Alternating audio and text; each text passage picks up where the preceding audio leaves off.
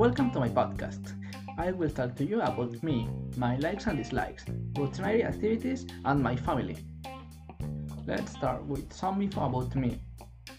My name is Brandon Josephat Mota Lopez. I'm 20 years old and I am Mexican from the state of Veracruz. I am an English student at Universidad Veracruzana. One of my favorite activities is watch movies. My favorite movie is The Lighthouse, starring Robert Pattinson and William Dafoe. It's a psychological horror thriller.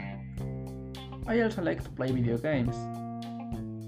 What I don't like to do is clean my room and prepare food, but I do it anyway.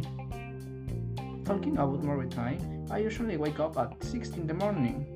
When my class ends, I have my breakfast, always at 11 am. Usually at 5 o'clock pm, I have my lunch, and then I do my homework. At 9 pm, my whole family meets for dinner. Now, let's talk about my family. In my family, we are four members my parents, my brother, and me.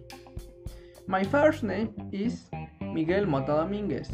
He is 45 years old and works as administrator. My mother's name is Jimena Lopez Flores. She is 40 years old and he is a housewife. My brother's name is Carlos Mota Lopez. He is 23 years old and he is a university student. Nowadays, we are live together and we are very united family.